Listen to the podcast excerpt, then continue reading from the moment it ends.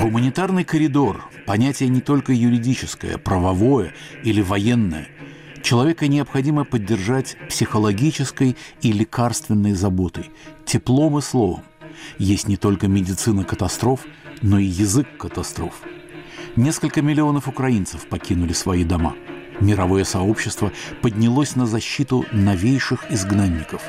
Об этой картине мира, создающейся на наших глазах, подкаст-сериал «Гуманитарный коридор». По ширине этого коридора будут судить о морали и ответственности нашей эпохи. Ведущие Иван Толстой и Игорь Померанцев.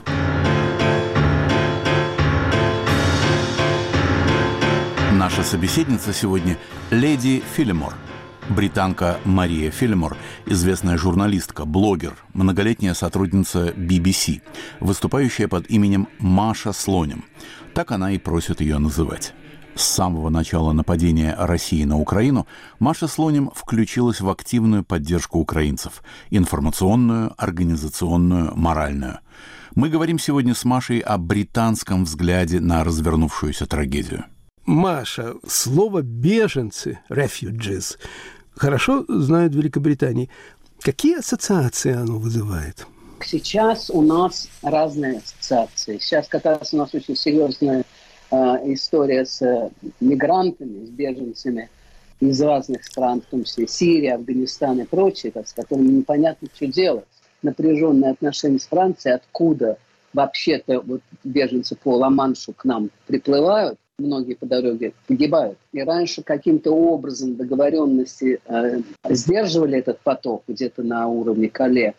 А сейчас французы отказываются это делать, а может быть англичане их обвиняют в том, что они отказываются это делать.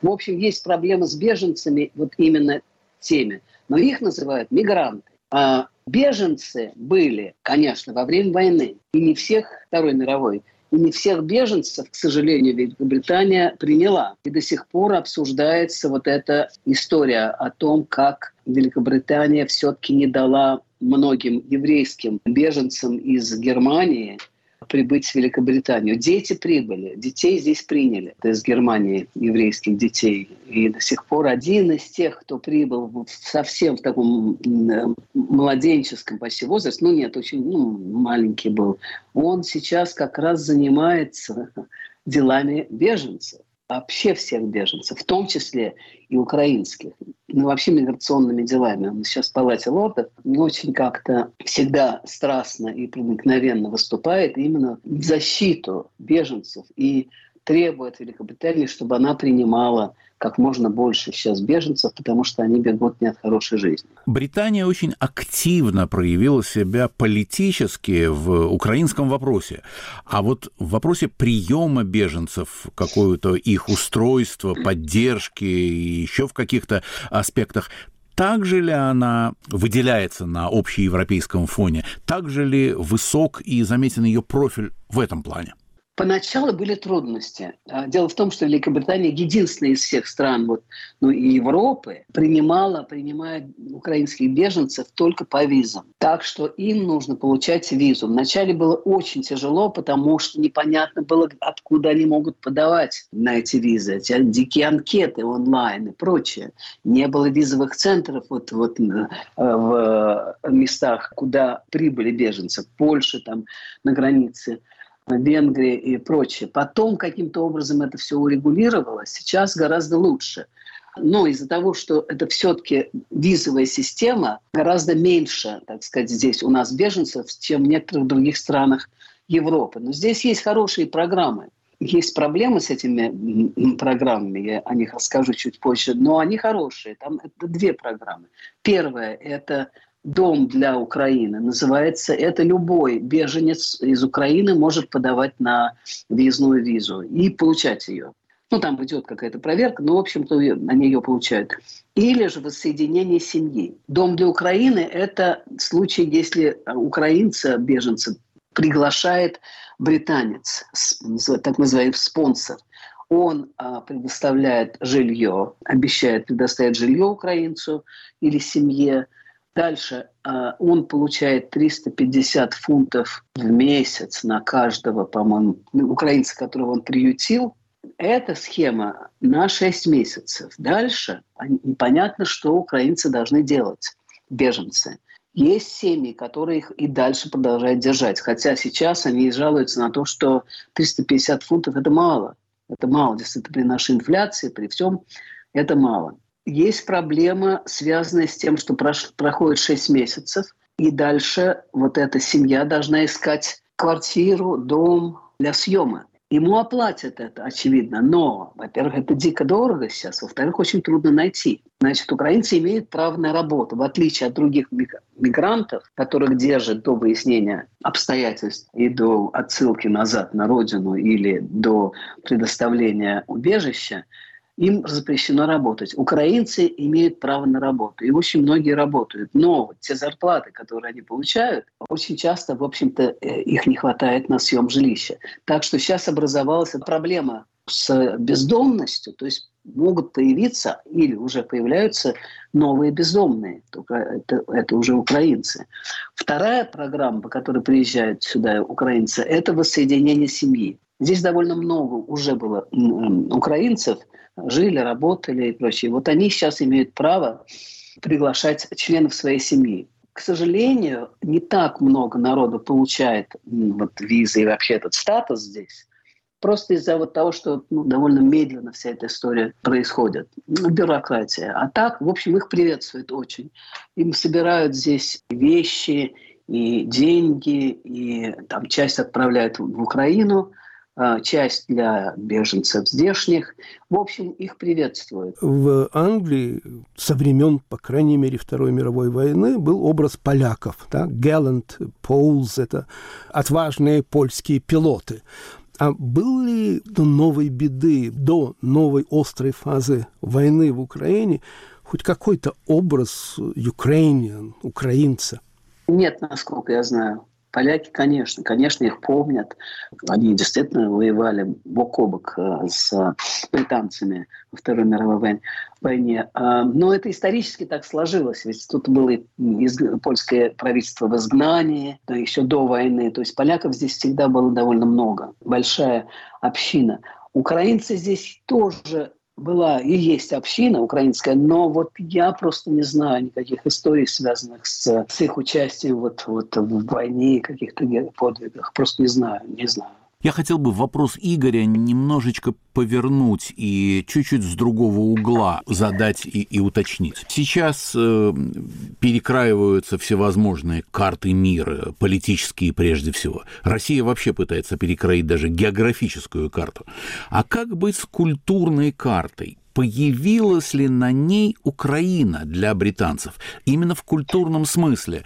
Я могу уточнить, вот э, существуют такие приоритеты общественные, всякие менеджерские, устраивать украинские выставки, выпускать книги, посвященные Украине, на славистических кафедрах вводить украинистику э, и так далее. Вот что-то в этом плане чувствуется, даже если вы не прикипели к этой области профессионально, то вот как читатель газет, как э, телевизионный зритель, чувствуете ли вы это? Да, я знаю, что в Лондоне, во всяком случае, есть э, залы и выставки украинских э, художников. Есть чудная, э, я еще туда не попала, выставка рисунков украинских детей. И это выставка продажи, и, в общем-то, деньги от продажи этих картинок, такие милые-милые детские картинки, идут на вот, э, помощь Украине. Есть это есть.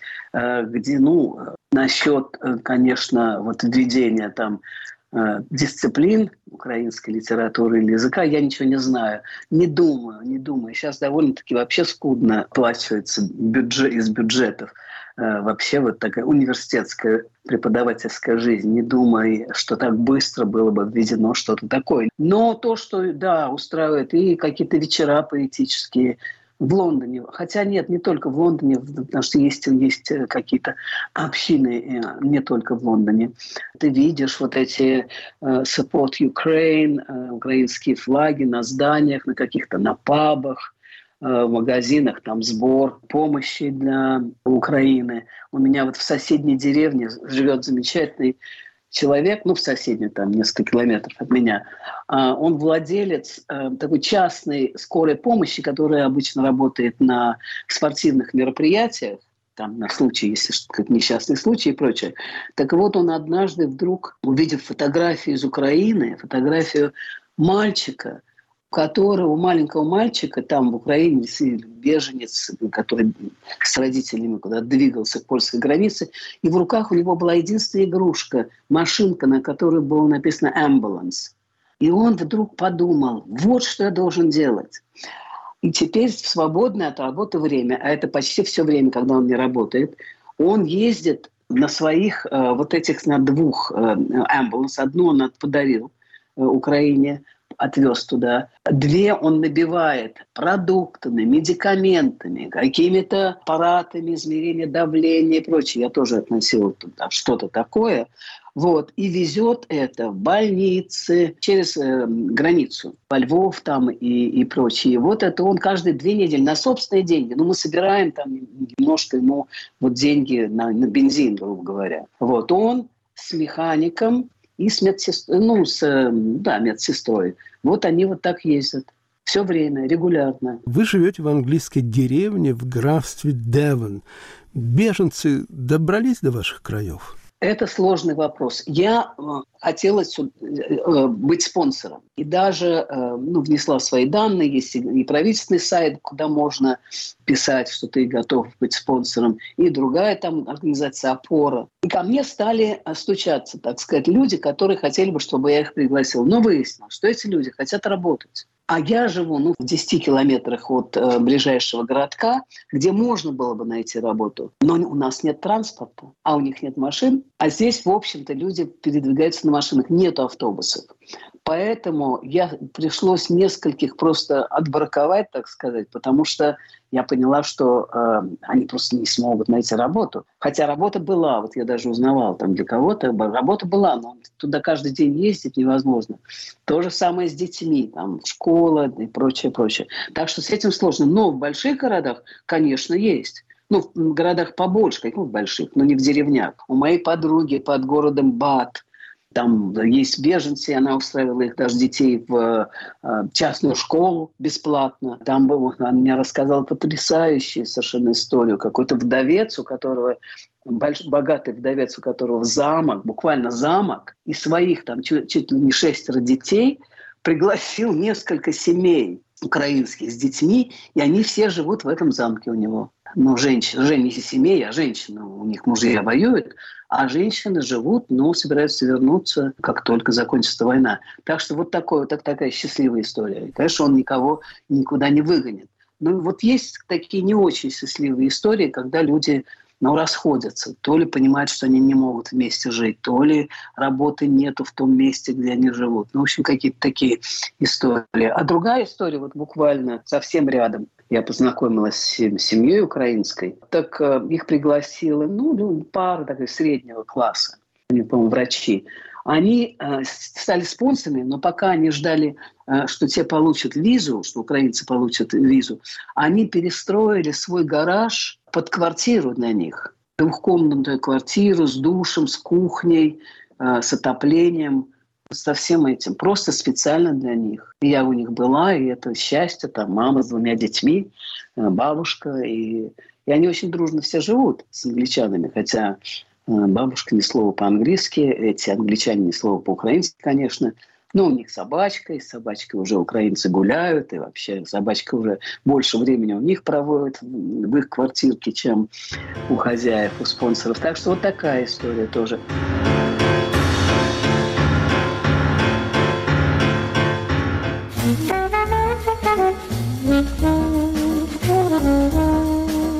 Отвечая на вызов времени, осенний сезон моего подкаста «Генис. Взгляд из Нью-Йорка» задуман как опыт всестороннего освоения новой военной реальности. Каковы причины и последствия катастрофы, выпавшей на долю наших современников? Слушайте на любой привычной для вас подкаст-платформе.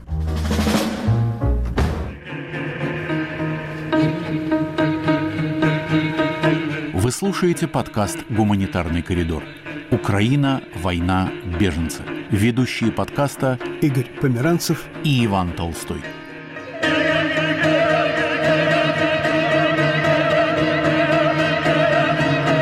В новом выпуске «Гуманитарного коридора» разговор с британской журналисткой и блогером Машей Слонем. Маша, хотя у вас э, персональной, э, сильной собственной истории нету еще, пока еще, конечно, но у вас э, за плечами, за вашими хрупкими плечами есть совершенно потрясающие истории, связанные с человеческой бедой, с беженцами, с пленными и так далее.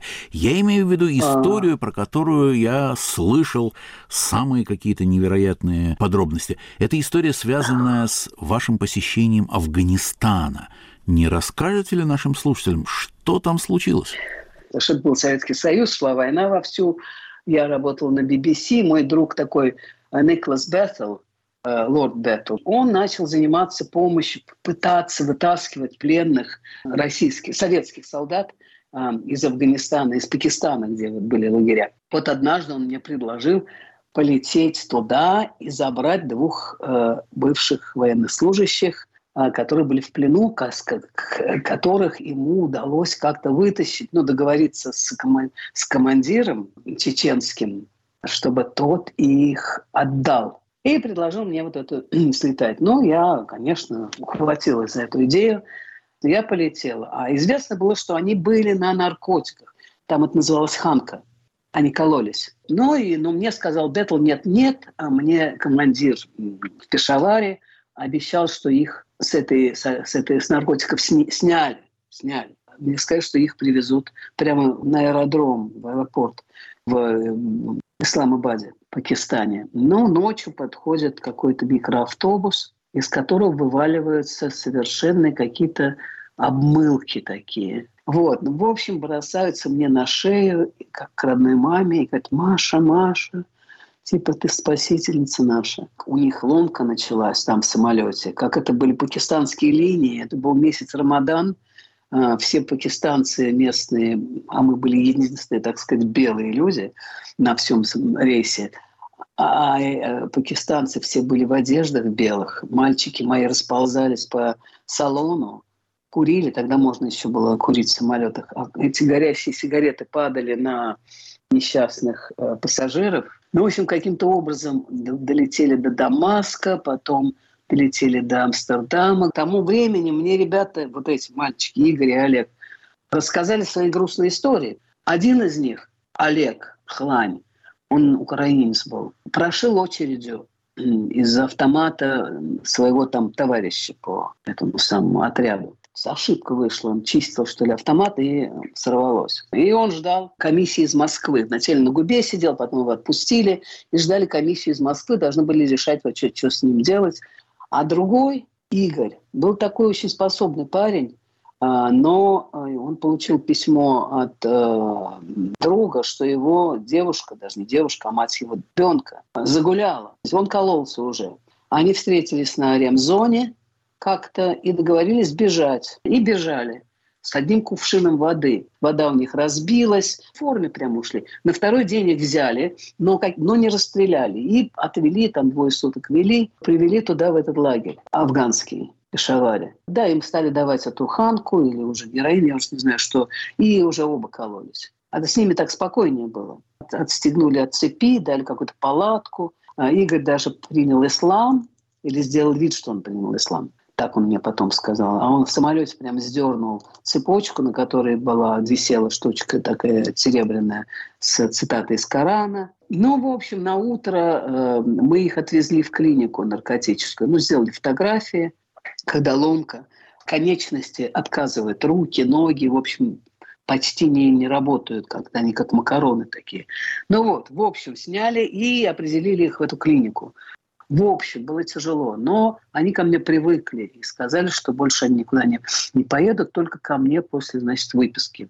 А после выписки надо было действительно думать о том, куда их девать. Стали искать украинскую общину, но в Лондоне, но не получилось, в общем-то, как-то. Их не, не очень приняли. В общем, стали они у меня жить, там кошмар, начали где-то выпивать, теряться в пабы. И, в общем, в конце концов, лорд Беттл нашел милую украинку, Любу, как сейчас помню, которая согласилась их взять к себе, потому что мы решили, что надо им как-то вообще начинать жить, учить английский, устроили их на курсы. А, я Любу предупреждала и говорила, что, знаешь, трудные, трудные ребята. Он говорит, о, я своих хлопцев вырастила. Они стали гулять там, и ездить в какой-то ресторан «Балалайка». Они мне, а, на выходные они ко мне приезжали. И они мне говорят, ой, слушай, ты должна с нами поехать в этот ресторан. Мы познакомились, там такой Борис есть, отличный мужик из советского торгпредства. Я говорю, знаешь, в общем-то, не надо, в принципе, с этим Борисом общаться, потому что вы дезертиры, и черт его знает. Да нет, нет, нет, нет. В общем, а Люба мне тем временем рассказывает, что они возвращаются из этой балалайки каждый раз совершенно не в своем уме. А мы в это время подали на визы в Канаду, где большая община украинская. Мы думали, что вот там как-то вот ими займутся, их примут, им будет, хлопцам будет неплохо.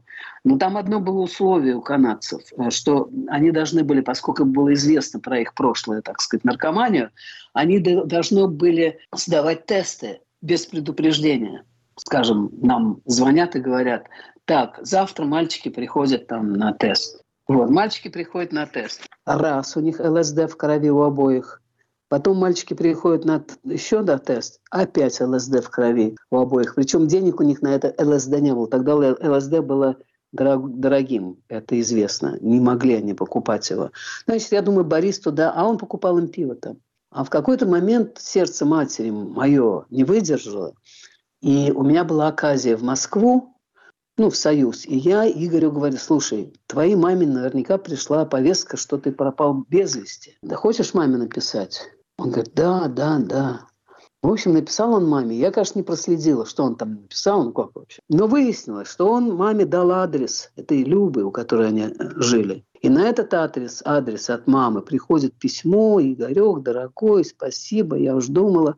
И, а там вкладыш еще, записочка с фотографией от Галины которая его тогда бросила, с фотографией дочки их на велосипедике. Это я видела, мне э, Люба потом показывала. И приписка «Игорек, мы тебя ждем». Ну и все. И на утро они ушли э, в консульство, посольство. И мне Люба позвонила, говорит, приезжай. Я говорю, что уже приезжать-то? Все, ушли, улетели птички. Причем они ушли, чтобы узнать, они так сказали, а чтобы узнать, что им будет, если они вернутся.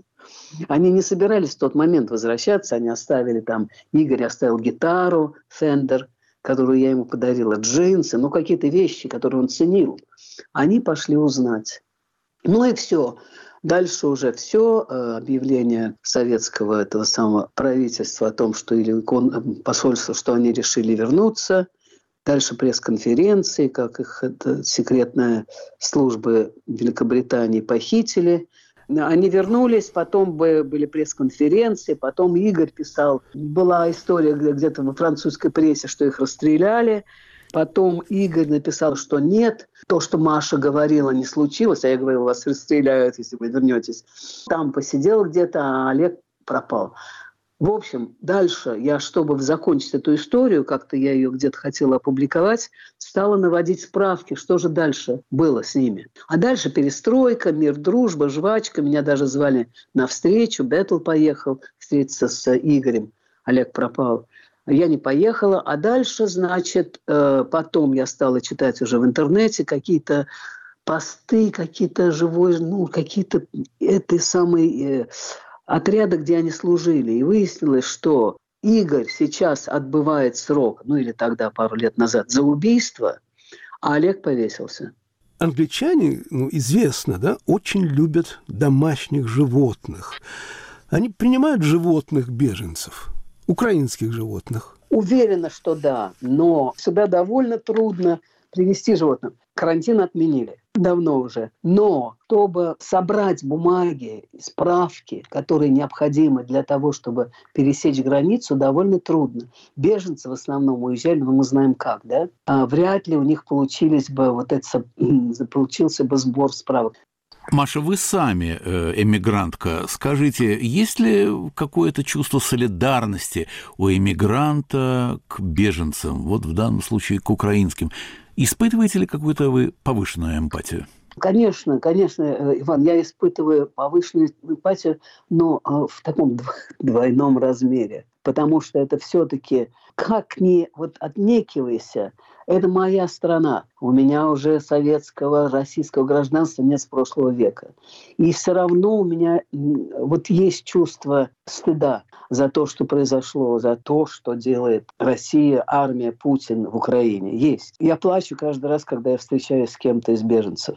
Так что у меня эмпатия вот это и плюс, конечно, эмпатия как э, ну, иммигрант. Я знаю, как это, как это тяжело оказаться в чужой стране. У меня-то хоть и язык был, а у очень многих вообще нет языка и они учат, я знаю, вот это моя знакомая семья, где бабушка совсем не знает, а, а дочка прямо ходит на курсы и онлайн учит, и еще какие-то курсы, и у нее все будет в порядке, я знаю, но я знаю, как это нелегко, я просто знаю. Мне повезло там и с языком, и с работой, и с прочим, но все равно, конечно, это одиночество, это растерянность, это ты оказался вдруг без каких-то привычных подпорок, в начале 70-х годов прошлого века вы занимались э, распространением самиздата, хроники текущих событий. В те годы Андрей Сахаров и Хельсинская группа э, сотрудничали с украинскими диссидентами?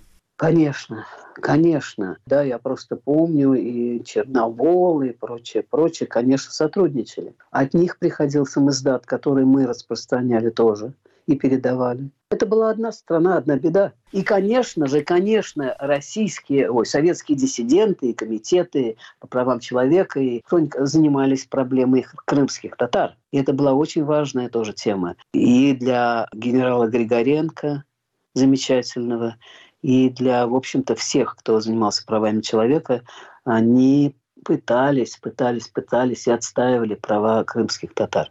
Огромное спасибо. Спасибо за беседу. Нашей собеседницей была британская журналистка и блогер Маша Слонин. Это был подкаст «Гуманитарный коридор», который ведут Игорь Померанцев и Иван Толстой. Украина, война, беженцы – Слушайте и подписывайтесь на нас в Apple, Google, Spotify, Яндекс Музыка, YouTube и других подкаст-приложениях. Ищите группу студии подкастов «Радио Свобода» в Telegram. Оставляйте комментарии и делитесь с друзьями. Гуманитарный коридор. Моментальные истории жизни.